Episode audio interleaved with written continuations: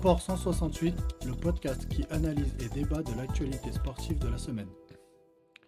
Bonjour à tous, c'est Matt et on se retrouve pour ce troisième numéro de Sport 168, le podcast qui vous permet de faire un point complet sur l'actualité sportive de la semaine qui vient de s'écouler.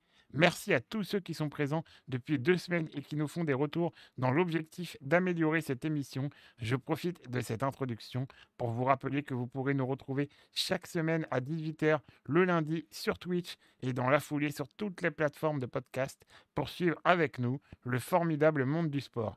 Et oui, avec nous, car il est déjà l'heure de saluer mon binôme, celui qui n'est plus qui n'est plus qu'à, comme un symbole, 168 jours de son sacre olympique sur le pont Alexandre III. Vincent, salut, comment ça va? Salut Matt, salut à tous. Bah écoute, ça va bien, hein, en, forme. Et 168 euh, jours, 168 heures, c'est 168, c'est un chiffre qui nous va bien, je trouve. Voilà, voilà. Donc il n'y a plus que 168 jours d'entraînement. T'es prêt, c'est bon, ça va le faire pour la médaille olympique? Oui, oui, oui, je pense que euh, je rapporterai cette euh, médaille d'or olympique euh, pour le triathlon français. Bah, que des bonnes nouvelles. Allez, je te propose de commencer tout de suite avec, comme d'habitude, l'actualité sportive de la semaine. L'actualité sportive de la semaine, c'est maintenant. Et une fois n'est pas coutume, on va commencer par le biathlon, puisqu'il y a les championnats du monde de biathlon en ce moment. Et alors, dans le sommaire, je ne sais pas si tu avais remarqué la belle phrase que j'avais notée. Oui, oui, j'ai vu, j'attends que tu en parles. Euh, j'avais noté les, les Françaises sur un nuage, les Français sous les nuages. Parce que oui, j'ai aussi l'âme d'un poète. Et, c'est vrai que, bah, alors pour le coup, pour revenir un petit peu, est-ce que tu as suivi le biathlon ou pas du tout? Tu as dû quand même forcément en entendre parler. Ah, difficile de passer à côté, hein, avec toutes les médailles d'or euh, des Françaises, euh, c'est sûr que. Enfin, toutes les, tous les podiums, parce qu'il n'y a, pas que de l'or. Surtout le, triplé, le, quadruplé même, parce que les quatre premières ont terminé, euh, les quatre françaises ont terminé aux quatre premières passes. C'est ça, exactement. Alors, euh, la compétition, elle avait commencé mercredi par le relais mixte, et le relais mixte avait été gagné déjà par la France. Et c'était, alors je vais pas dire une surprise, parce que comme tu le dis, les Françaises sont très forts, mais en gros, on a les Françaises qui sont un peu seules au monde chez les femmes, et les Norvégiens qui sont un peu seuls au monde chez les hommes. Donc on s'attendait à un vrai duel sur le relais mixte et c'est la France qui s'est imposée euh, brillamment. D'ailleurs, on a eu peur parce que c'est du côté des filles que ça a un peu coincé, parce que Justine Brezaz avait fait un tour de pénalité, mais finalement on s'est bien rattrapé et donc la France a commencé ses championnats du monde par une victoire sur le relais mixte. Dans la foulée, c'était vendredi, je crois. On a eu le sprint et comme tu le disais, l'apothéose avec le quadruplé français, avec la victoire de Julia Simon qui termine juste devant Justine Breza, Lou Jean Monod termine troisième et Sophie Chauveau termine quatrième.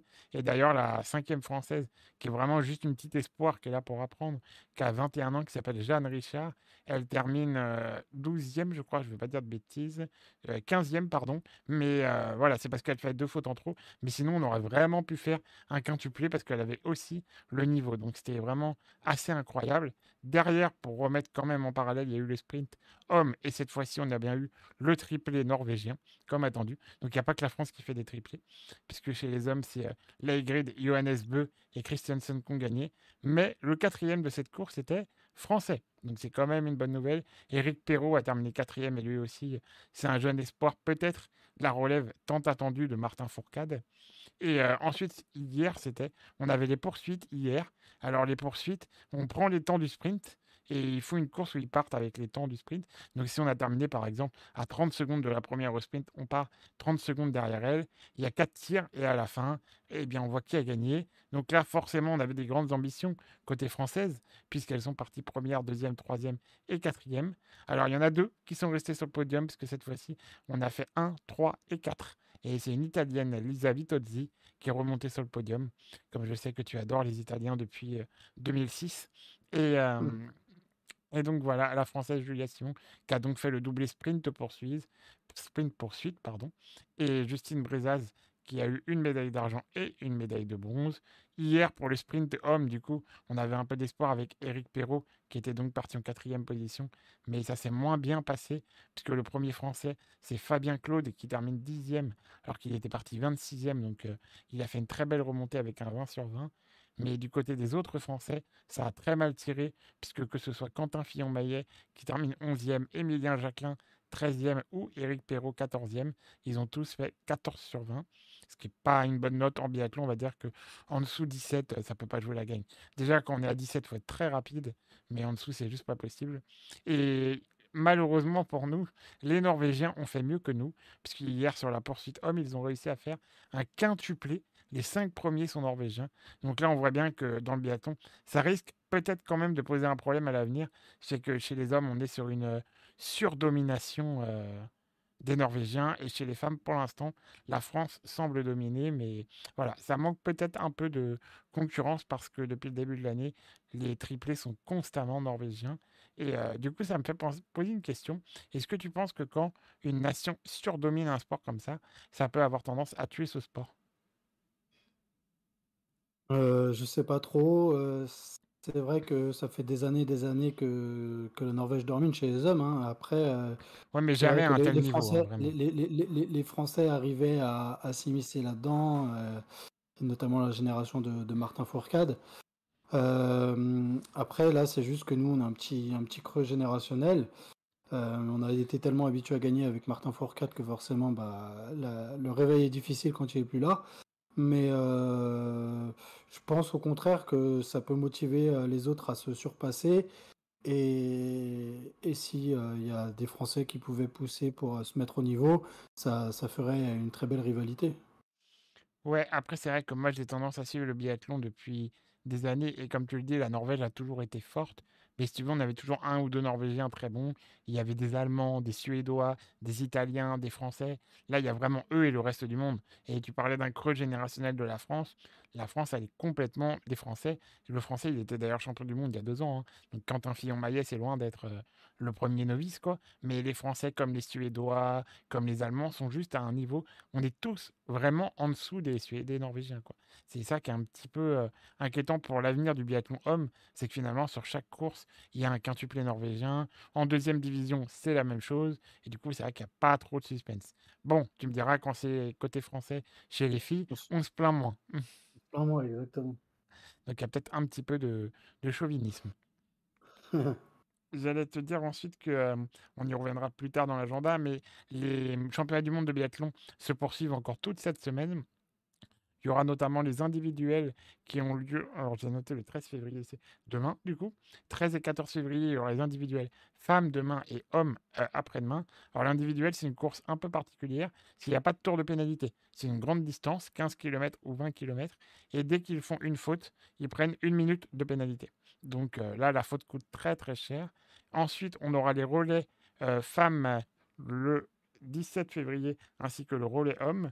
Jeudi, on aura aussi le relais mixte simple et on terminera dimanche par les Mastart euh, où tout le monde part ensemble, les plus belles courses du biathlon.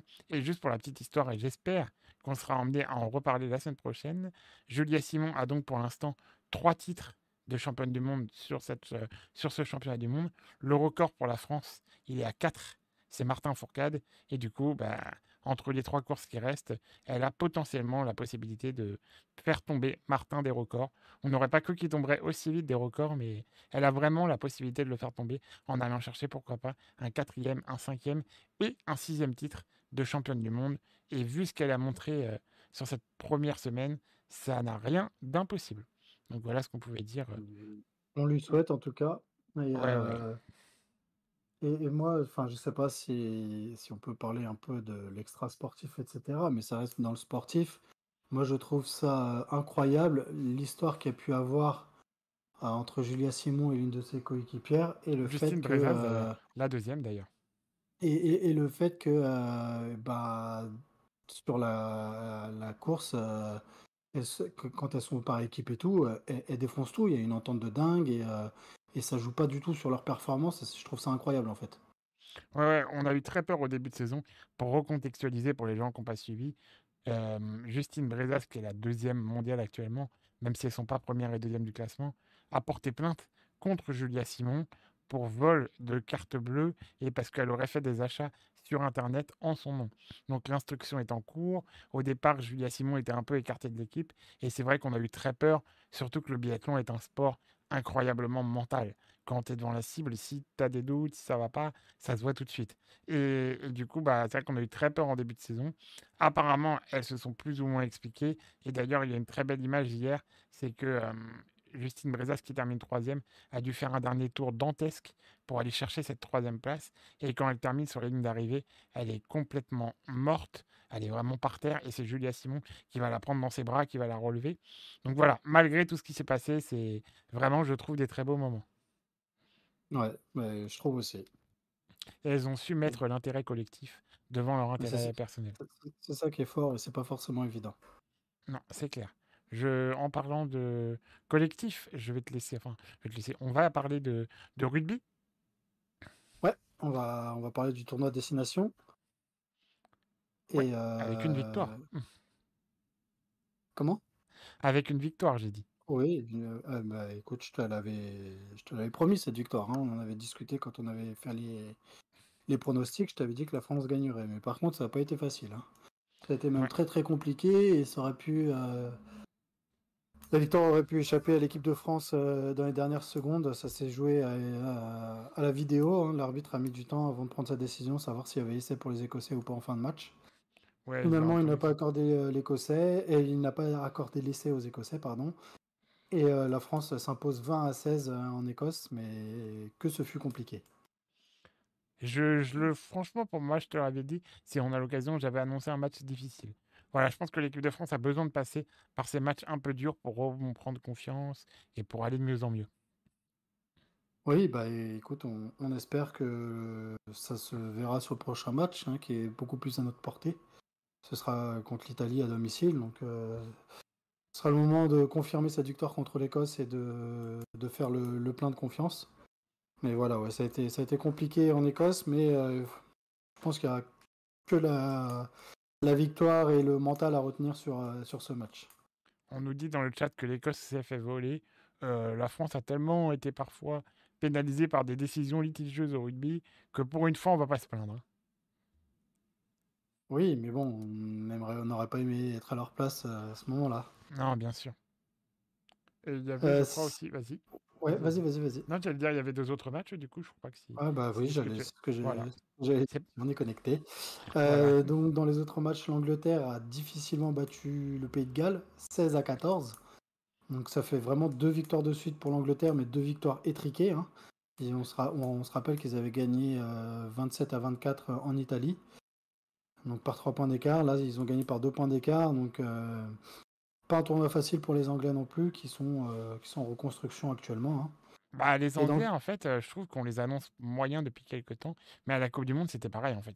À la Coupe du Monde, ça- on disait ça joue pas bien. Mais au final, ils font demi-finale, je crois. Et voilà, au final, tu vois, ça passe toujours. Là, on s'était dit, bah, vu ce qu'ils ont fait contre l'Italie, ils vont pas passer contre le Pays de Galles. Et ça passe quand même, alors certes, difficilement, mais bon, bah, ils sont à deux victoires. Alors, je pense que ça sera juste pour affronter l'Irlande, mais voilà. Pour moi, l'Angleterre, ça reste solide quand même. on verra déjà ce qu'ils font en Écosse la semaine prochaine, euh, dans deux semaines. hein. Le prochain match sera en Écosse, donc ce sera pas simple non plus. Ouais, non, c'est vrai. Et dans le troisième match, euh, l'Italie qui a surclassé, euh, l'Irlande qui a surclassé l'Italie 36 à 0. Moins de Euh, voilà, suspense. net et sans bavure, exactement, moins de suspense. Et du coup, le prochain match ce sera Irlande-Pays de Galles le 24 février, euh, Écosse-Angleterre et le 25 février, France-Italie. Et au classement, nous avons l'Irlande qui est première avec 10 points, l'Angleterre qui est deuxième avec 8 points, l'Écosse troisième avec 5 points, la France qui est quatrième avec 4 points, Pays de Galles cinquième avec 3 points et l'Italie dernière avec 1 point. Côté français, déjà, on évite euh, de se faire peur avec la cuillère de bois en gagnant tout de suite ce deuxième match. Et, euh, et j'allais dire, il y a une pause de 15 jours, là, du coup, comme tu l'as dit. Et euh, j'ai vu qu'il y avait une liste de joueurs qui ne do- qui n'auront pas le droit de jouer avec leur club le week-end prochain. Il y a 20 joueurs qui sont protégés, justement, pour éviter les blessures, euh, etc. Donc, euh, il y a 20 joueurs qui ont 15 jours de repos euh, avant d'affronter l'Italie. Et la semaine dernière, on disait que l'Italie était en, en progrès après le gros match contre l'Angleterre. Bon, bah là, clairement, il y a encore un peu de boulot pour l'Irlande. hein. C'est pas encore au Hmm. niveau de l'Irlande. hein. C'est sûr. ça reste une petite nation européenne euh, dans le milieu du rugby. Hein, ça, fait, ça fait des années euh, que c'est comme ça. Mmh. D'ailleurs, ça pourra faire l'objet d'un débat un jour. Mais c'est vrai qu'en rugby, euh, c'est très compliqué de, de, trouver une adversité aux, aux 7-8 plus grosses nations finalement. Il y a 8-10 grosses nations et le reste du monde. Et voilà, on parlait un petit peu tout à l'heure des sports où, où il y avait du mal à trouver une adversité. C'est un peu le cas au rugby aussi quand même. Hein. Bah, il y a de l'adversité parmi ces, ces 8-10 grosses équipes. Mais au-delà de ça, c'est compliqué. C'est un sport très élitiste, hein, finalement. Hein, on, nous dit Antoine Dupont ne devra pas jouer avec son club au weight. Antoine Dupont, de toute façon, il ne pourra pas jouer avec son club puisque la tournée de rugby à 7 a commencé et elle se termine à la toute fin, à tout début pardon, du mois de mars, je crois. Il me semble qu'elle a commencé, là où elle va commencer, et elle se termine. Donc là, il est parti s'entraîner au rugby à 7 pour nous ramener la médaille d'or. Voilà. Euh, tu as quelque chose à rajouter sur le rugby ou pas bah non, pour l'instant, c'est on, est, on est pas trop mal là. Ouais, ok. Alors ensuite, j'ai plus mon sommaire sous les yeux, mais toi tu dois l'avoir. Mais je crois que c'est du foot on européen. on va, on, va parler football. Oh, quelle surprise! Vas-y. Et si tu me permets, je vais commencer, hein. Et je vais commencer avec euh, la Coupe d'Afrique des Nations. Oui. Hein, quel, sport fabuleux, quel football! Quel hein, scénario! Euh, la Côte d'Ivoire qui, était au bord de l'élimination euh, en poule, qui finalement euh, passe peut-être juste à, cause d'une faute de main d'un gardien quand même. Hein, je sais pas si tu avais suivi. Ah non, non, j'ai pas suivi ça, je veux bien que tu me racontes. je sais plus quel match c'était, je vais essayer de te retrouver ça, mais tu sais, il fallait qu'il soit dans les, dans les quatre meilleurs, troisièmes. Oui, tout à fait. Et ça s'est joué sur le dernier, la dernière poule. Exact, ça je me rappelle. Mais sur euh, une poule précédente, euh, ils... ils sont meilleurs troisième sur une poule précédente. Euh, sauf que ils auraient pu ne jamais faire partie de, des meilleurs troisièmes à cause du dernier match de cette poule. En fait, je crois qu'il y avait 2-0 pour une équipe. Je sais plus laquelle c'est. Je vais essayer de te retrouver ça pendant que je te, je te, résume tout ça. Et le gardien touche le ballon alors que le ballon sortait, corner. Ils prennent un but dessus. Oui, en plus, je l'ai vu aujourd'hui. Ils reprennent un autre but juste après. Et au final, ça fait 2-2. Et euh, du coup, bah, ça permet à, la Côte d'Ivoire de rester en vie. Et puis la victoire du Maroc lors de son dernier match de poule permet euh, à la Côte d'Ivoire d'être le quatrième meilleur troisième et du coup de passer en huitième de finale. Ensuite, euh, et bah, au revoir Jean-Louis Gasset. Ah, d'ailleurs, j'ai deux questions. Euh, on, essaie d'avoir euh, Hervé Renard, finalement, c'est pas possible. C'est Emers Faye, euh, l'ancien joueur de Côte d'Ivoire, qui va, qui va prendre les rênes de l'équipe. C'est un joueur de Nantes aussi, je crois. Nantes, Nice, ouais. et, et, puis, et puis, ils les emmènent jusqu'en finale où ils sont menés 1-0 par, par le Nigeria à la mi-temps. Et, et victoire de 2 buts à 1, et avec le but de la victoire de Sébastien Haller, hein, qui euh, déjà a été euh, décrit avant la, Coupe d'Afrique des Nations, et Jean-Louis Gasset euh, l'a sélectionné alors que personne ne voulait le prendre. Les, supporters disaient qu'il ne marquait pas cette année, qu'il n'était pas bon, qu'il fallait pas le prendre. C'est lui qui met le but du 1-0, en... enfin le seul but du match de la demi-finale, c'est lui qui met le but de la victoire en, finale. Et, la belle histoire, c'est qu'il il revient, revient d'un cancer des testicules. Hein. Il, a, il a été longtemps éloigné des terrains pour se soigner. Et il est revenu au cours de saison dernière. Et, euh, et puis, bah, tu vois, il donne, euh, il donne le titre continental à son pays. C'est vraiment une histoire magnifique. Ah ouais. On aurait écrit un tel scénario à l'avance. On aurait dit non, c'est trop gros, c'est pas possible. Et c'est sûr que si c'est un film hollywoodien, on dira ils sont toujours dans l'abus, ces Américains. Complètement. Mais, voilà, la, beauté du football fait que c'est encore plus beau qu'un film hollywoodien. Alors, est-ce qu'on peut dire, est-ce qu'on peut dire que Sébastien a remis les pendules à l'heure? C'était la fin de cette émission, c'est la fin de ce podcast. Merci à tous de nous avoir suivis. C'était, c'était une belle aventure qui se termine déjà. Non, mais sinon, ah, je suis mort de rire. Euh, sinon, j'allais dire, euh, hier, pour avoir vu le match, c'est impressionnant parce que en première mi-temps, ils sont vraiment pas là, la Côte d'Ivoire. Et ils passent un peu, je me dis, ils sont en train de passer. Après tout ce qu'ils ont fait, ils sont en train de passer à côté de leur finale. Ça, c'est pas évident hein, parce qu'il y avait une pression quand même énorme sur cette finale à domicile. Et, vraiment, en deuxième mi-temps, bah, c'est pas la même équipe. Quoi. Ils viennent, ils, ont surdominé la deuxième mi-temps et, et je dirais que la victoire est amplement méritée. Oui, oui, oui. Et puis comme tu le dis, euh, ça n'a pas été simple pour eux parce que bah, ils ont perdu 4-0 en poule. Ils étaient au bord de ouais. l'élimination. euh, les su- supporters euh, bah, étaient très, très mécontents, très véhéments même envers les joueurs. hein.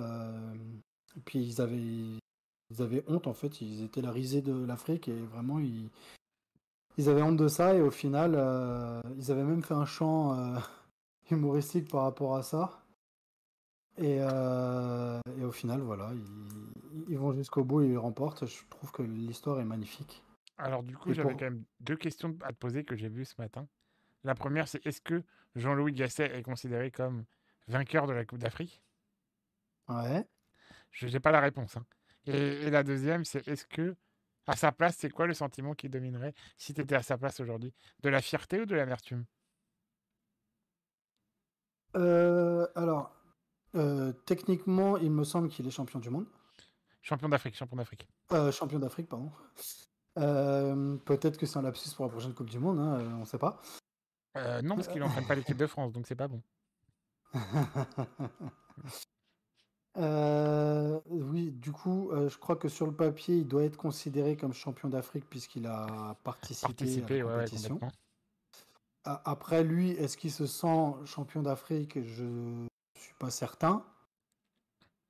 Et euh, je suis pas sûr, par contre, qu'il ait été viré. Il me semble que c'est lui qui a, qui a décidé de partir. Il était soutenu par les joueurs quand même, et dans l'intérêt de l'équipe, il a décidé de partir, il me Ah oui, moi j'ai cru qu'il avait été écarté par le président Je, de la je fédération. suis, ah, je suis plus sûr. Il faudrait, il faudrait vérifier ça. Mais euh, en tout cas, euh, s'il a décidé de partir de lui-même, je pense qu'il doit être assez fier. S'il a été viré, s'il a été viré, peut-être qu'il y a un peu d'amertume, mais qu'il se dit que bah, il n'arrive peut-être pas forcément à, à en tirer le maximum, contrairement à ce qu'a réussi à faire Emers Faé, et peut-être qu'il n'y a pas forcément d'amertume malgré tout. Ouais, alors du coup, pour répondre, parce que j'ai pris le temps d'aller chercher la réponse quand même, il n'est pas sacré champion d'Afrique. D'accord, Il fallait qu'il soit l'entraîneur jusqu'au bout pour être considéré comme vainqueur de la Coupe d'Afrique. d'accord. Parce que par exemple, si tu joues euh, dans un club euh, de, Oui, oui, complètement. ouais, de, ouais. sept- de septembre à décembre et que tu es transféré et que le club est champion, tu es considéré comme champion. Et d'ailleurs, Emers Faé a eu des mots euh, très forts pour lui en disant que c'était sa victoire à lui. Voilà, vraiment, le groupe a été très solidaire, puis c'est peut-être pas le bon mot, mais voilà, envers lui. Bah, c'est ça, aussi qui, qui est beau. hein. Euh, après, comme je te disais, il était quand même malgré tout soutenu par les joueurs. Et Et enfin, juste euh, dernière chose, tu as raison, il a démissionné de son poste. Voilà, pour être totalement voilà, c'est bien ce qui me semblait. Et euh, oui, du coup, c'est beau de sa part, tu vois, de s'être rendu compte que bah il n'y arrivait pas, que peut-être que ce groupe avait les moyens, mais avait peut-être besoin d'un électrochoc. Et voilà. Et puis euh, moi, je trouve ça bien aussi que ce soit Emers Faé qui ait emmené euh, le groupe jusqu'au bout. Oui, plus que Hervé parce Renard que d'ailleurs. oui, parce que ils aiment, ils ont, ils ont un peu trop tendance à prendre, à vouloir prendre des, des entraîneurs euh, français ou européens, alors que voilà, Emers Faé nous a prouvé que c'était un bon entraîneur et que bah, il y a aussi de très bons entraîneurs en Afrique et qui méritent d'avoir leur chance. On l'a vu aussi avec le Maroc euh, à la Coupe du Monde, qui est avec euh, Walid Regragui, ou alors même l'Algérie avec euh, Jamel Belmadi. Ouais, même si c'est Et plus voilà, je, trouve qu'il y a, je trouve qu'il y a euh, du potentiel euh, chez les entraîneurs africains et qu'il faut leur donner leur chance plutôt que de, mettre des, Français qui sont un peu euh, en bout de course, un peu au bout du rouleau euh, et qui n'ont plus trop la cote euh, en Europe et qui vont du coup en Afrique. Enfin voilà, pour moi c'était un petit coup de cœur aussi pour, pour l'Afrique et pour, et pour ouais, vraiment. Bah, je pense, j'espère en tout cas, qu'il va être conforté dans son poste maintenant, quoi. Et qu'on va pas dire oui, mais t'étais là que pour terminer, on va trouver quelqu'un d'autre, voilà. Maintenant, il mérite Oui. d'avoir le poste, Ça lui donne une légitimité quand même d'avoir emmené ce groupe jusqu'au bout. c'est clair. Voilà, je crois qu'on a fait le tour euh, sur la Coupe d'Afrique. Bah, juste, enfin, euh, du coup, c'est euh, nos l'Afrique du. Sud qui com- l'Afrique du Sud qui complète le podium, Ouais, qui a fait exact. 0-0 euh, contre le Congo en, en petite finale et qui gagne 6 tirs au but à 5.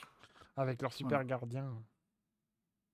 Ouais, bah là, euh, là, il en a quand même pris 5. C'est un Ouais, oui. compliqué cette Mais bon, ça suffit pour gagner malgré tout. Voilà pour la Coupe d'Afrique. Euh, on va passer au foot européen si, tu... ça te va? Oui, je te suis. Alors, comme je vous le disais la semaine dernière, je vous conseillais de regarder Real Madrid-Gérone, hein, le, premier contre le deuxième de Liga.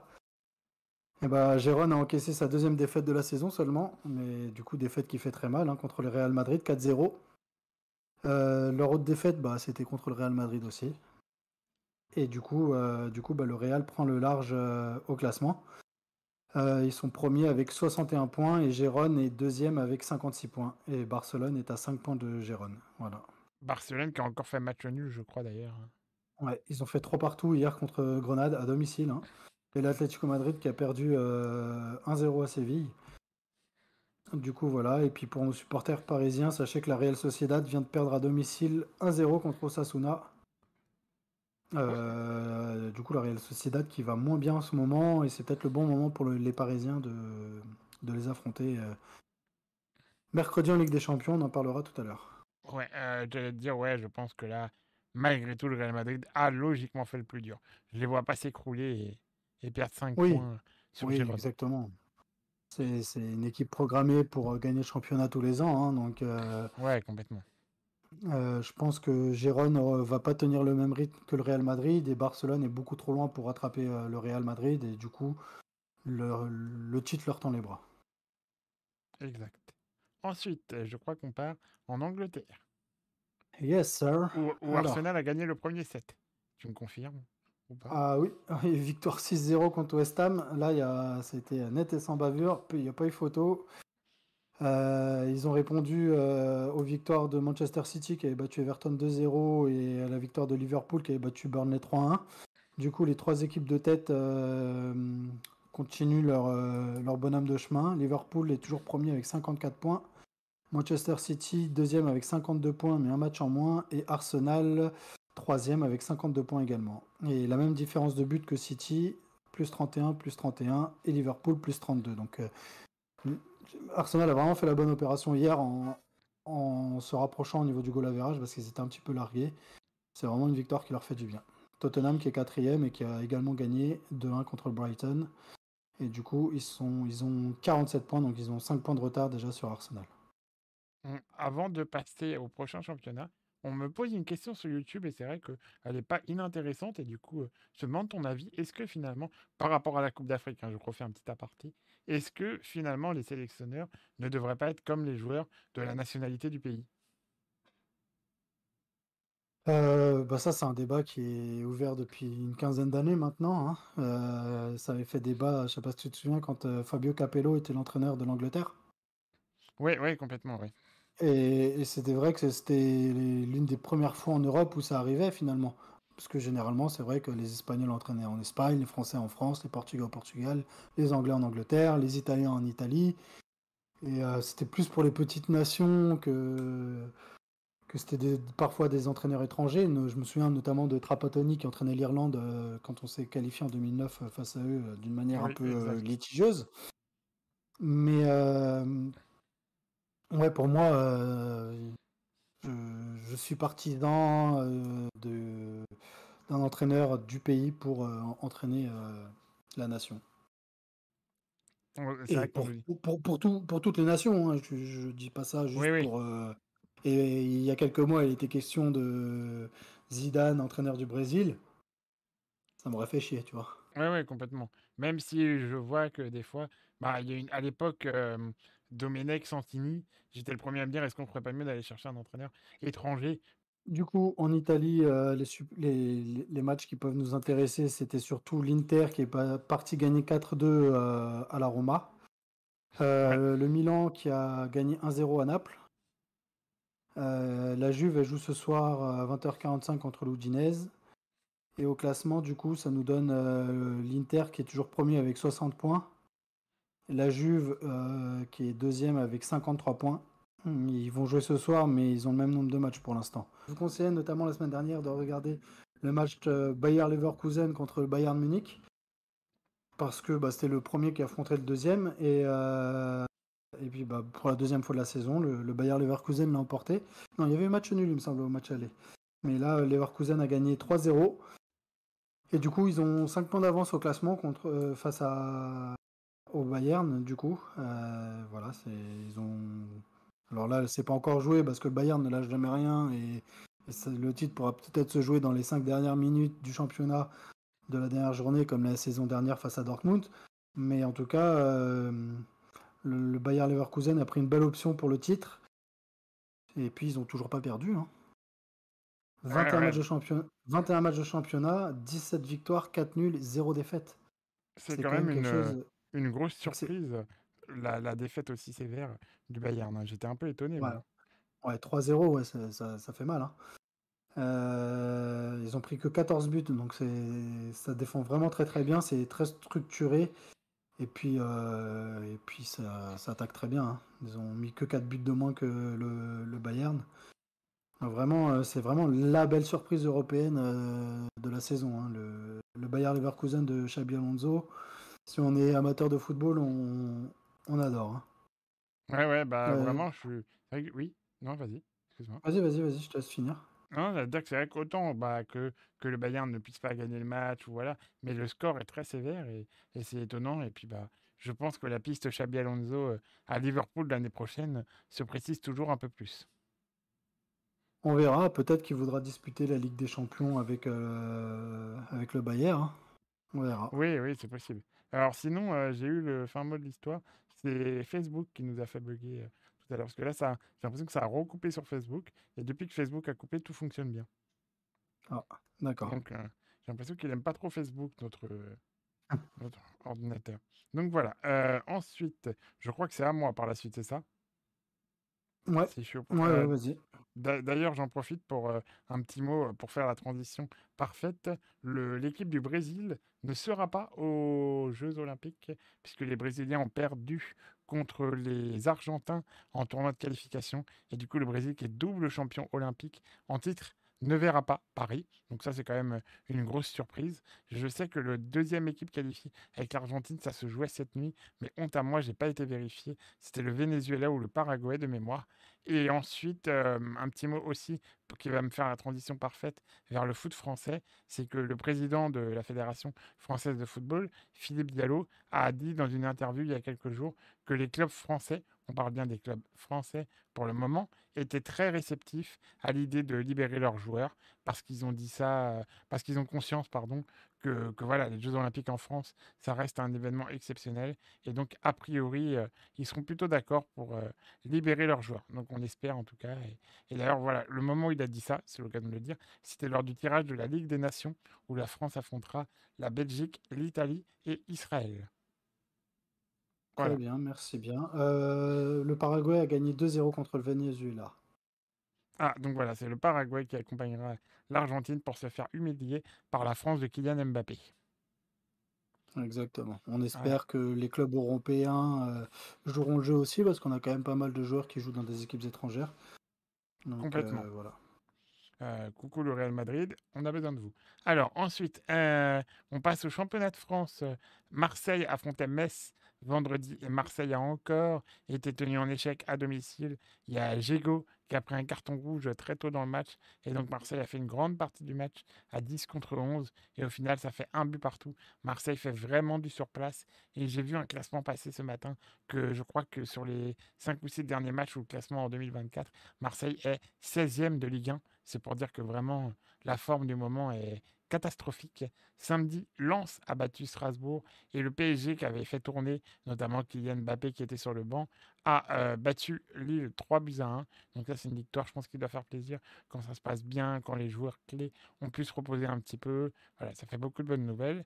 Ensuite, euh, hier, Rennes a battu Le Havre, Clermont et Brest ont fait match nul, Lorient a battu Reims 2 buts à 0, Nantes a battu Toulouse 2 buts à 1, Lyon, Lyon qui confirme qu'ils vont beaucoup mieux, a battu Montpellier 2 buts à 1, et la semaine dernière, on nous avait fait un pronostic comme quoi Lyon terminerait la saison devant Marseille, bah, c'est de plus en plus probable. Malheureusement, euh, le pronostic semble... Quel génie t'as fait ce pronostic? Bah attention, c'est pas encore fini quand même, hein, mais, mais ça devient impossible. Et enfin, en match de clôture de cette 21e journée, Monaco a battu Nice hier 3 buts à 2. Une victoire qui fait du bien à Monaco, hein, parce que c'est vrai que ça marquait un peu le pas dernièrement. Il y avait même des banderoles des supporters monégasques qui n'étaient pas contents, chose plutôt rare quand même. Hein. C'est pas les supporters les plus, les plus véhéments, on va dire. Mais du coup, voilà, Monaco a gagné, ça leur fait du bien. Du coup, au classement, avec la défaite de Nice, bah forcément le PSG prend encore plus d'avance qu'ils ont maintenant 11 points d'avance sur leur dauphin qui est toujours Nice. Monaco est troisième avec 38 points à 1 point de Nice. Brest qui recule un petit peu puisqu'il reste sur 3 matchs nuls est quatrième avec 37 points. Lille est cinquième à égalité avec Lens. On a Rennes qui est septième. Marseille qui est déjà à 8 points de la Ligue des Champions. Ça fait mal avec Reims. Et en bas de tableau, Reims et non pas Reims du coup, je sais pas pourquoi je leur en veux. Metz et Clermont commencent à décrocher et souvent j'ai tendance à regarder les bas de tableau et ça me fait bizarre de voir des, des grands entre guillemets en potentiel danger et là bah tu te dis qu'entre Toulouse, Montpellier et Lorient, il y en a probablement un des trois qui va descendre et ça fait bizarre je trouve quand même. Ça fait un paquet d'années, enfin non Toulouse un peu moins mais voilà, Toulouse ou Montpellier ou, ou Lorient, ça ferait bizarre de les voir en Ligue 2 quand même. Euh, ouais, après, Lorient, ils n'ont pas 200 saisons en Ligue 1 non plus. Hein. Euh, Toulouse, Toulouse bah, c'est pareil. Bon, là, ils avaient fait peut-être une quinzaine d'années de suite, mais sinon, c'est vrai que c'était plus une équipe de Ligue 2. Hein. Donc, oui et non. Après, il y, a les barrages. Hein, de toute façon, avec le système actuel, bah, Clermont, Metz, ça semble compliqué aussi. Hein. Oui, oui, oui, c'est vrai. C'est vrai qu'ils sont pas encore. oui, tu as raison. J'avais oublié les barrages. Honte à moi. donc, donc, voilà, Metz qui est l'habitué de, l'ascenseur. Hein. Oui, oui, ça par contre. Metz et 3, c'est les deux qui font le plus l'ascenseur, je crois. Mon 3 ne remontera pas cette année, par contre. on a des nouvelles de Bordeaux, pardon, excusez-moi. Bah, on parle de la Ligue 1 là. Et du coup, tu disais que Brest a aussi euh, calé un petit peu en ce moment, mais je pense qu'ils vont gagner le prochain match, moi. Pourquoi? Je sais bah, pourquoi, mais vas-y. Bah, ils affrontent une équipe qui pas bien en ce moment. mais, mais non, mais Marseille, ils vont récupérer leurs joueurs qui reviennent de la Cannes, ça va faire du bien. D'accord, mais ça fait deux semaines qu'ils sont venus, les joueurs de la Cannes de Marseille. Hein. Non, il en manquait un, ou deux, je sais plus, il manquait Mbemba encore. Euh, ce que je te propose, c'est de passer au reste de l'actualité en bref. Ouais. Alors, la semaine dernière, tu nous avais annoncé le concert de Taylor Swift. Raconte-nous comment était ce concert. Non, non, non, tu nous avais annoncé le concert de Taylor Swift. C'est toi qui nous avais parlé euh, du Super Bowl. Bon, malgré tout, elle était là. Mais j'avais pas elle, Et tu sais pourquoi elle était là? Tout à fait. Et ça enfin, c'est passionnant politiquement, en tout cas.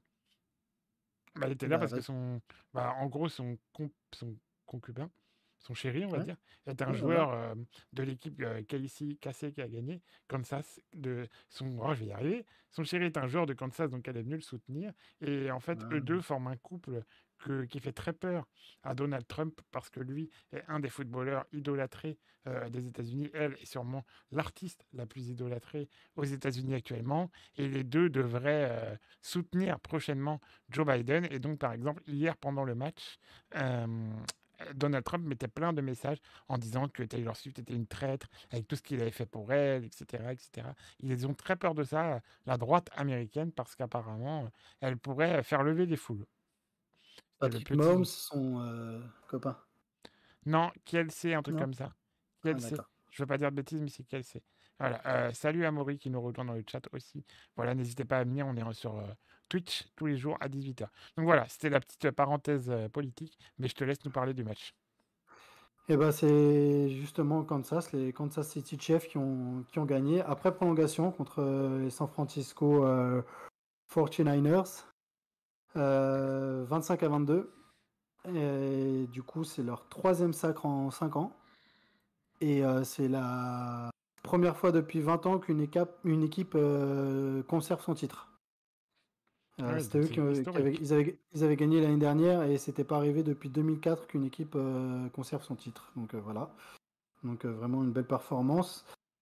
Et euh, il y a un Français qui joue euh, dans cette équipe. Je sais pas si tu étais au courant. Tu m'as, tu m'as devancé, j'allais le dire, quand tu avais fini de parler. Vas-y. bah, Lucas Nyang, hein, qui est français euh, et qui du coup bah, gagne pour la deuxième fois de suite le, le Super Bowl. Et bah, voilà, c'était le premier Français à l'avoir gagné l'année dernière. Et du coup, c'est le premier Français à gagner deux titres de Super Bowl. Donc voilà, Cocorico, hein, on peut, on peut quand même. Il est franco-américano-ivoirien. Donc il a doublement gagné hier soir, lui. Hein. Il a passé une bonne soirée. donc, euh, mais effectivement, il paraît en plus que c'est vraiment quelqu'un d'adorable. Donc euh, c'était l'occasion de le signaler. Alors, du coup, voilà, à toi. à moi, oui. Alors on va commencer par le tennis, parce que là, le tournoi de Marseille a été remporté par, euh, comment, par Humbert, je vais y arriver. Il faut que je retrouve enfin, un Français qui gagne à Marseille. mais c'est souvent le cas, euh, d'ailleurs, euh, à Marseille, ils ont gagné très souvent les Français. Et Hugo Humbert a une statistique qui est juste extraordinaire pour le tennis français, c'est qu'en cinq finales euh, disputées, il a gagné ces cinq finales. Donc c'est vraiment très solide. On, parle souvent du mental français dans les moments importants, bah là, il, il tord les, les idées reçues. Ouais, et il a battu Grigor Dimitrov 6-4, 6-3. Donc en plus, score net, sans bavure. Et au classement qui a été publié aujourd'hui, il est le nouveau numéro 1 français, puisqu'il est 18e mondial. Et il enchaîne avec le tournoi de Rotterdam, je crois, si je ne dis pas de bêtises. Et d'ailleurs, une, dernière news qui vient de nous parvenir, ça va pas mieux pour Caroline Garcia qui a été battue d'entrée au tournoi de Doha par Naomi Osaka il y a quelques minutes. Alors, ensuite, je fais le en bref de chez en bref. Attention, il va falloir que je sois rapide. D'abord, en basket, l'équipe de France euh, féminine s'est vraiment rassurée lors du TQO, tournoi de qualification olympique. Alors c'est un peu bizarre en basket parce que la France et les États-Unis font le TQO alors qu'ils sont déjà qualifiés pour les Jeux olympiques. Mais bon, c'est comme ça. Donc le tournoi avait lieu en Chine et la France a gagné tous ses matchs et elle a notamment étrié l'équipe chinoise qui est censée être numéro 2 au mondial et qui est restée sur deux victoires contre la France. Nos, Bleus ont gagné 82 à 50, donc vraiment très gros match. Et d'ailleurs, euh, Marine Johannes était bien dans l'équipe et on sait qu'il y avait eu quelques polémiques il y a quelques mois. Et donc tout va bien à l'approche des Jeux. La France s'est rassurée. Elle a fait des très gros matchs. Marine Johannes était là et elle était bien là. Donc vraiment que des bonnes nouvelles pour cette équipe de France qui va aller nous chercher, j'allais dire, la médaille d'argent, mais pourquoi pas rêver à la médaille d'or. Elles en sont capables. Ensuite, souhaite en tout cas. Ouais, ouais, vraiment, ça serait magnifique. Euh, mauvaise nouvelle, cette fois-ci, par contre, en escrime, parce que Isao Ratibus, qui était une vraie chance de médaille pour l'équipe de France, qui a été championne du monde, notamment en 2022 au Fleuret, a été testée positive à l'ostarine. Alors, je me suis un peu renseigné. L'ostarine, c'est un produit qui renforce la capacité musculaire. Donc, euh, voilà, c'est un produit dopant. Il y a de nombreux sportifs qui sont contrôlés avec ce produit. Donc malheureusement, c'est pas du tout une bonne nouvelle. Les Jeux Olympiques, a priori, à moins qu'elle arrive à prouver dans les semaines qui viennent que c'est une erreur, euh, les Jeux Olympiques pour elle s'envolent. Et c'est un peu compliqué, on aura peut-être l'occasion d'y revenir dans les semaines à venir, mais l'escrime français traverse des moments un peu durs. Il y a une très mauvaise ambiance. Enfin voilà, c'est pas du tout une bonne nouvelle et c'est probablement une chance de médaille qui s'envole pour les Jeux pour la France. Mais une nouvelle arrive. Au moment, tu vois, on passe de la mauvaise nouvelle à la bonne. C'est que en water oui, oui, en water polo, l'équipe de France est qualifiée en quart de finale des championnats du monde, puisqu'on a battu l'Australie 11 à 8. Et c'est la deuxième fois, deuxième grande compétition que la France est dans le top 8. Donc, euh, elle montre vraiment qu'elle commence à être une grande nation du water polo homme Mmh, et, du coup, bah, ils joueront leur quart de finale, j'y reviendrai un peu plus tard, mais leur quart de finale aura lieu contre les numéros 1 mondiaux. Donc ce sera un peu compliqué. Ce sera la Hongrie en quart de finale. Mais voilà, vraiment, on a commencé à avoir une belle équipe de France de waterpolo. Et vous pouvez m'enregistrer. La surprise olympique, elle est là, puisque l'équipe de France ramènera une médaille en waterpolo. C'est enregistré.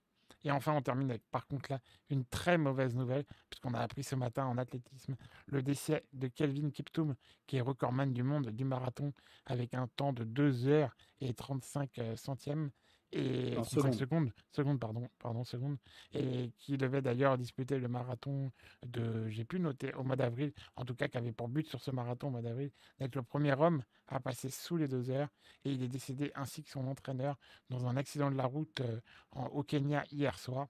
Donc euh, là, pour le coup, c'est vraiment euh, pas une nouvelle très joyeuse, et j'ai envie de te dire bon courage pour annoncer les débats après cette nouvelle pas du tout réjouissante. C'est à Rotterdam qui devait essayer de passer sous les deux heures le 14 avril. Voilà pour euh, l'actualité en bref. Eh ben, merci pour, euh, pour tout ça. Hein. C'était pas forcément joyeux sur la fin, mais bon, il faut malheureusement il faut en parler. Hein. Pas, la, vie n'est pas toujours joyeuse, hélas. Euh, je te propose maintenant de passer à nos débats de la semaine. comme oh. chaque semaine, on, va, on va débattre sur deux sujets. Pour ceux qui nous regardent en direct, vous pouvez bien entendu interagir et nous donner votre avis sur ces débats. parce que parce que voilà, c'est le but d'un débat. Hein. On, donne la parole à tout le monde pour nous donner son avis, ça permet d'alimenter le débat. Euh, le hasard, parce qu'on ne se concerte pas pour choisir nos débats, c'est qu'on a décidé que l'on aurait deux débats, sport en général et non pas sur un sport en particulier. Et du coup, bah, on va commencer par ton débat, Mathieu. Je te, je te laisse euh, commencer. Ok, j'envoie le générique et c'est parti. Le débat de Mathieu. Alors, au départ, le débat, c'était la France est-elle une grande nation du sport? Mais j'ai décidé de changer le débat en la France est-elle une très grande nation du sport? Je te laisse me donner mon, ton avis. Bah, je pensais que tu allais euh, ah oui, bah, je peux commencer. pourquoi tu passais de grande à très grande et euh bah, Parce que, en fait, pour moi, euh, tout simplement, la France est probablement une des toutes meilleures nations au monde en termes de sport parce qu'on rivalise très souvent avec des pays comme les États-Unis, 350 millions d'habitants, la Chine, 1 milliard 300 millions d'habitants, on n'est que 70 millions, et voilà, on est présent surtout dans tout, tout, tous les sports. C'est ça qui est fou. Hein. Voilà, et pour moi, si on prend, je vais, alors là, je vais choquer en disant ça, mais si on ramène au nombre d'habitants de chaque pays, je me demande si la France n'est pas aussi tout simplement la plus grande nation de sport au monde. Alors, Effectivement, les États-Unis sont probablement devant. Mais en France, il y a un bashing permanent qui a d'ailleurs déjà commencé dans le chat, parce qu'on nous dit qu'on n'est même pas une simple nation de sport. Voilà, en France, il y a un bashing permanent de la France, en mode oui, il y a les universités américaines, là-bas le sport c'est sacré, ils sont bien meilleurs que nous. C'est vrai qu'il y a une culture du sport aux États-Unis, mais les États-Unis c'est un peu à part. Et je trouve que si on nommait les Américains, derrière eux, on est probablement la plus grande nation de sport au monde. Euh, Peut-être pas juste derrière les Américains, peut-être que tu dois quand même rajouter la Chine, euh, mais c'est vrai que la Chine, ça se concentre que sur quelques sports, enfin quelques, une grande partie de sports, mais par exemple, ils sont inexistants au ski, ils sont inexistants au rugby, ils sont inexistants au foot. Euh, enfin, voilà, la force de la bah, France. pour le coup, les Américains, c'est pareil. Hein. Au handball, ils sont pas là. Dans les sports d'hiver, ils sont là au ski alpin, mais en biathlon, par exemple. Voilà, ils sont là ski alpin, les, les, Américains. Mais c'est vrai que la force de la France, c'est quand même d'être présent partout, mais pas juste d'être présent en fait. C'est d'être présent dans les résultats finaux dans tous les sports. C'est euh, vraiment. Hein. Je ne sais pas ce que tu en penses, mais on le voit bien en préparant cette émission.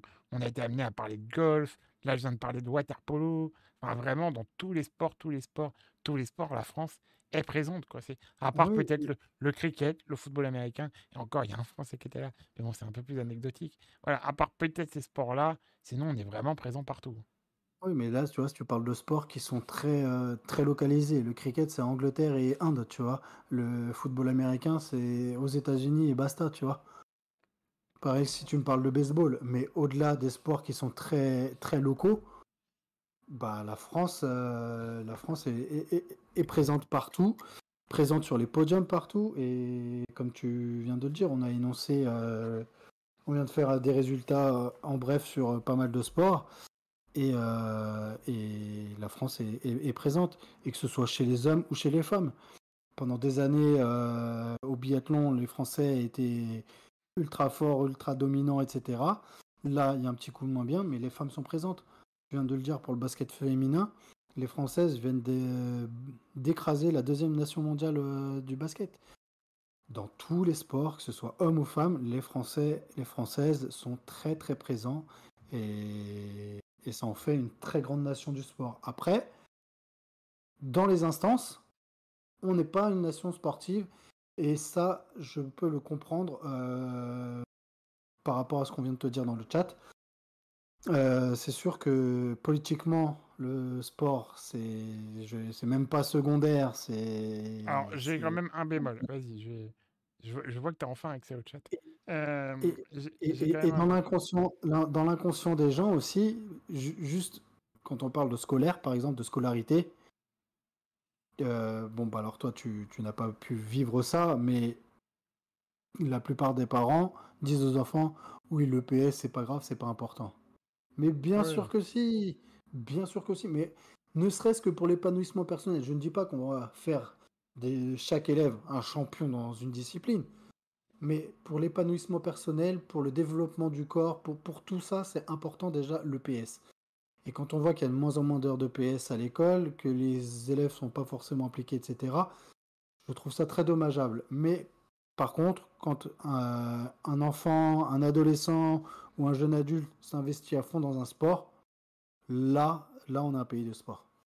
Euh, alors moi, j'aurais deux bémols. Alors je lis quand même ce qui a été marqué dans le chat pour les gens qui nous écoutent. On n'aide pas nos athlètes, donc difficile d'être une nation de sport. C'est bien d'être présent, mais si tu n'as pas de résultat, ça ne sert à rien. Le PS n'est pas vraiment une valorisation du sport. Alors moi, ce que je dirais premièrement, c'est que attention entre les fonds nécessaires et ce qui est donné. Voilà, bien sûr que c'est jamais suffisant, mais la France n'est pas non plus un pays avec le budget sport le plus petit du monde. Voilà, si on se compare aux États-Unis, oui, c'est pas assez. Si on se compare à l'ensemble des pays d'Europe, je pense notamment à l'Allemagne, l'Italie, l'Espagne, la France dégage bien plus pour son budget sport que ces autres pays-là. Voilà, on n'est pas non plus le tiers-monde du sport. Ensuite, c'est bien d'être présent, mais si tu n'as pas de résultat, ça ne sert à rien. Justement, c'est ce qu'on dit, les résultats dit. sont là. Les résultats Ouais. sont là.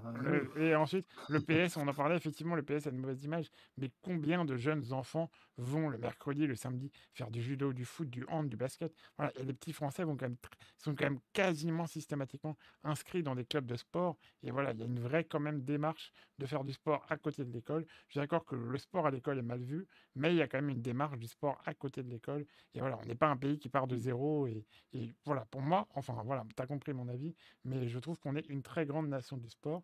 Et juste, je te propose, le site britannique Greatest Sporting Nation, GSN, a publié son classement hum, des plus grandes nations sportives au monde. Alors, ils prennent 75 sports, ils analysent tous les résultats, et ensuite, on a un classement. Et donc, en premier, avec 6018 points, on a sans surprise les États-Unis. Et la deuxième nation mondiale en termes de sport, c'est la France.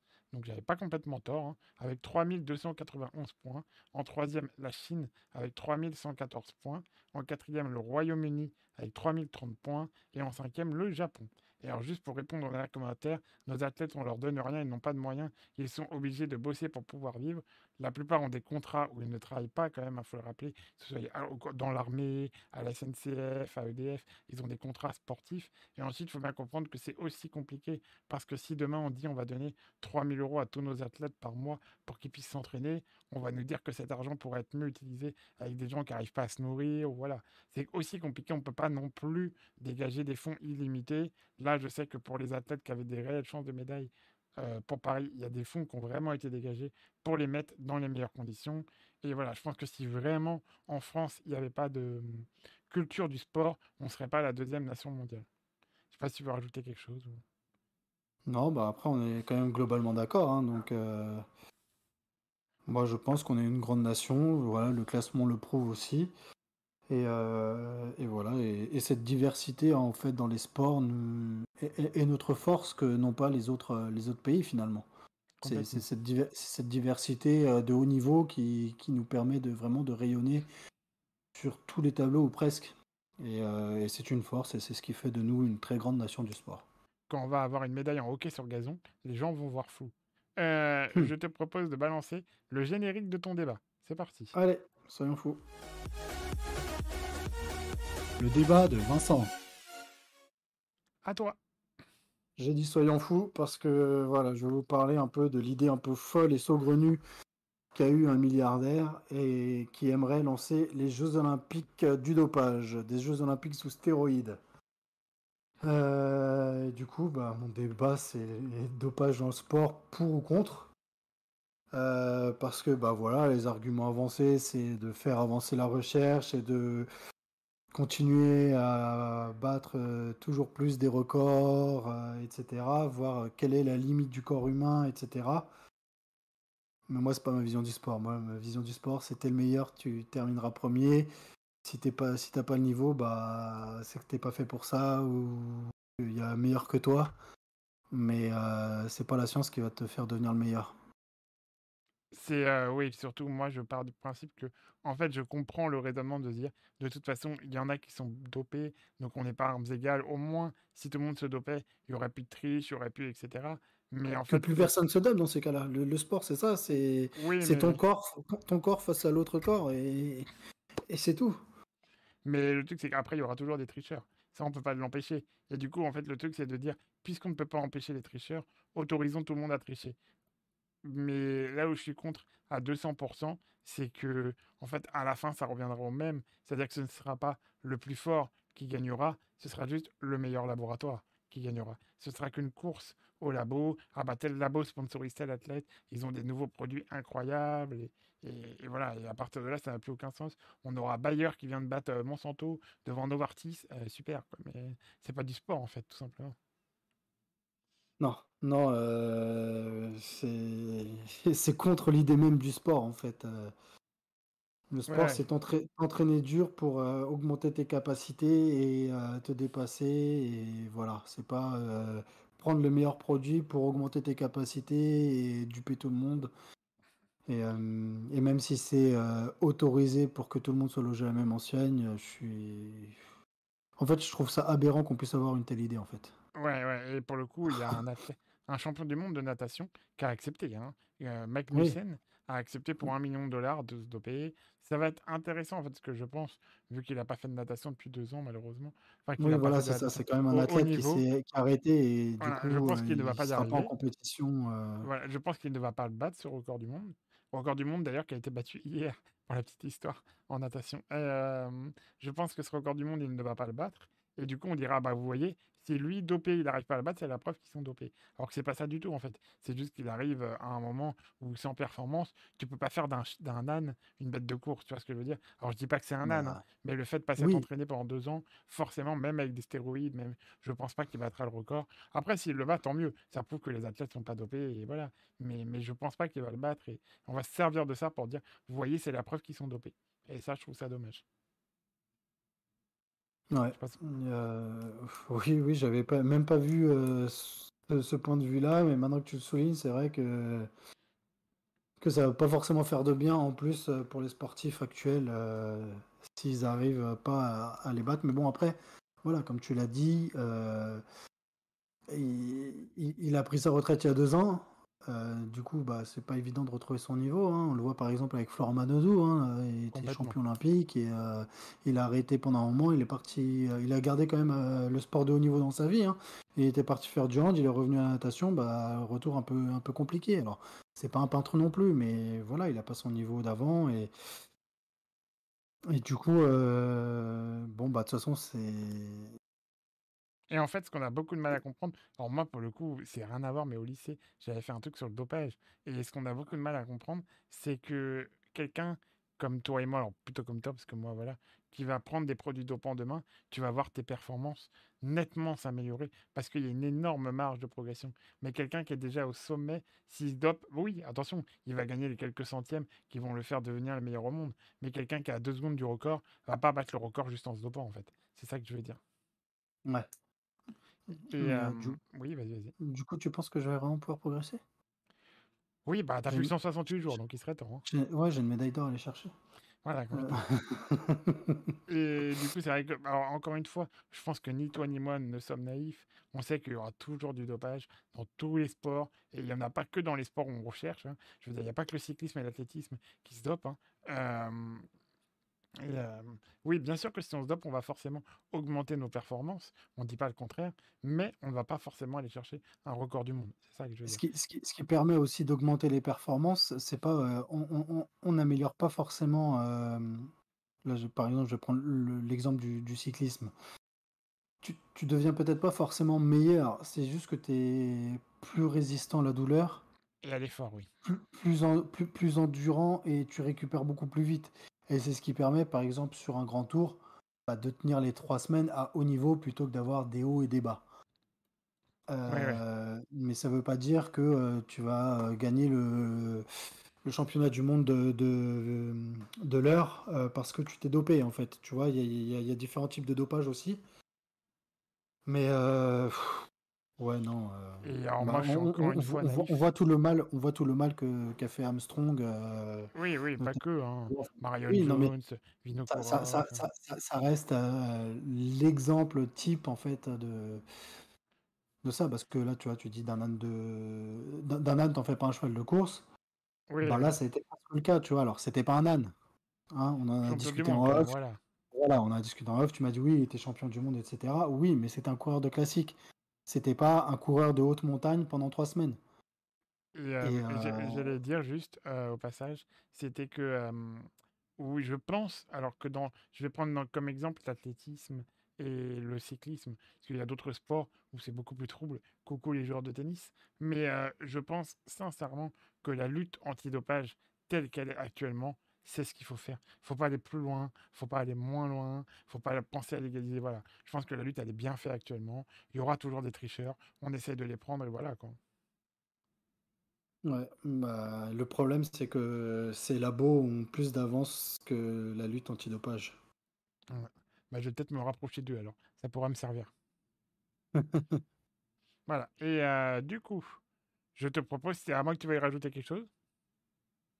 On peut passer à la suite, hein. Je pense qu'on a été globalement complet. hein. Le, on- on dopage, on est contre.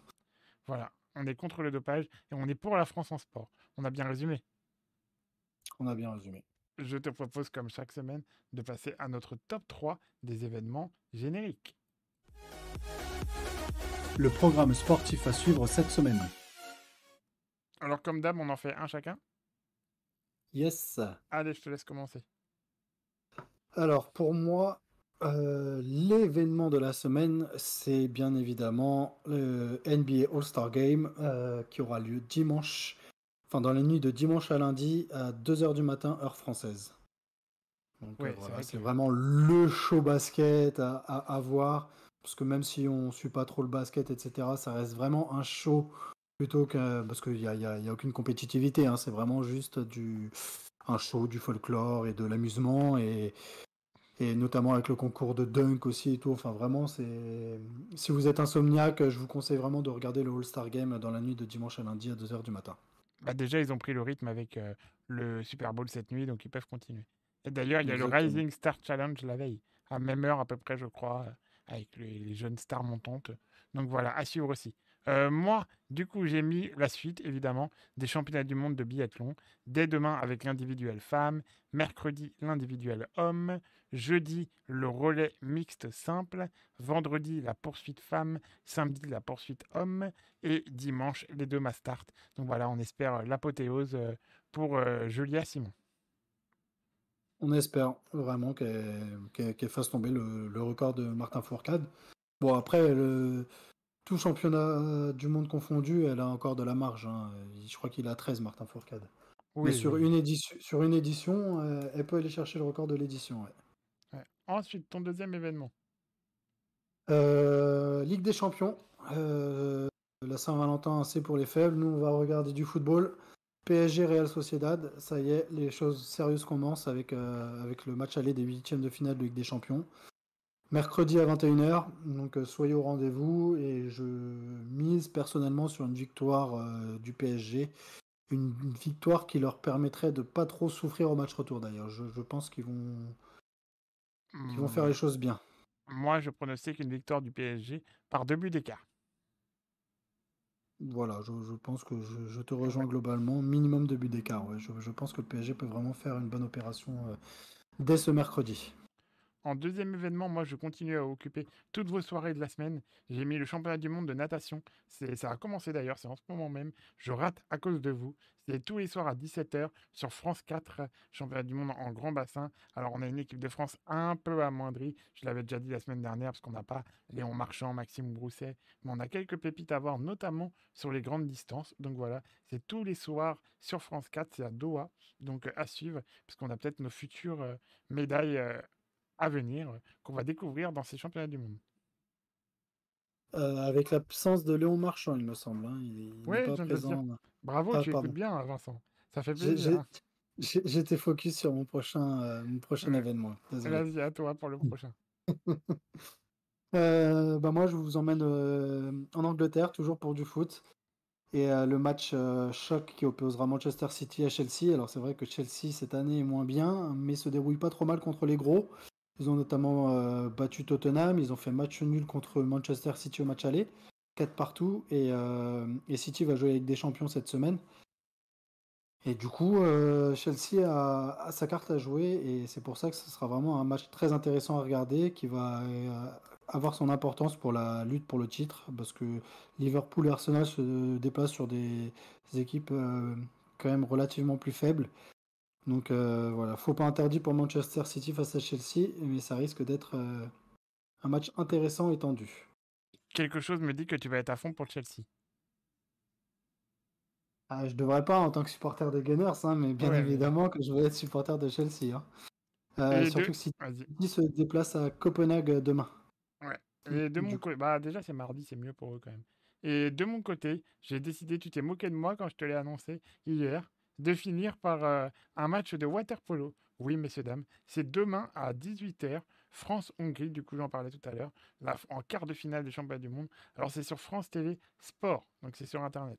Euh, mais c'est bien commenté, tout, c'est gratuit, profitez-en pour vous initier au water polo. Donc c'est demain à 18h. Et alors voilà, il faudra un exploit parce que la Hongrie est numéro 1 mondial. Mais si on y va, bah il y a potentiellement euh, une médaille. Et apparemment, tu en... les gens dans le chat t'en veulent parce qu'ils annoncent victoire 3-0 de Chelsea et défaite d'Arsenal.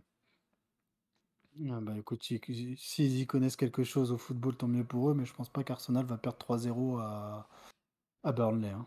Alors, ils sont pour Marseille, donc tu as ta réponse sur le fait de connaître quelque chose au football ou pas. bon, ce troisième numéro de Sport 168 s'achève. Je crois qu'on a fait le tour sans la petite panne, on aurait presque tenu une heure. Encore une fois, on remercie tous les gens qui nous ont suivis. On compte sur vous pour nous suivre sur toutes les plateformes de podcast et aussi sur notre page Facebook Sport 168. En attendant, je vous dis à très vite. Eh oui, déjà une heure qui vient de s'écouler. On vous retrouve donc dans 167 heures pour le quatrième numéro de Sport 168. Ciao ciao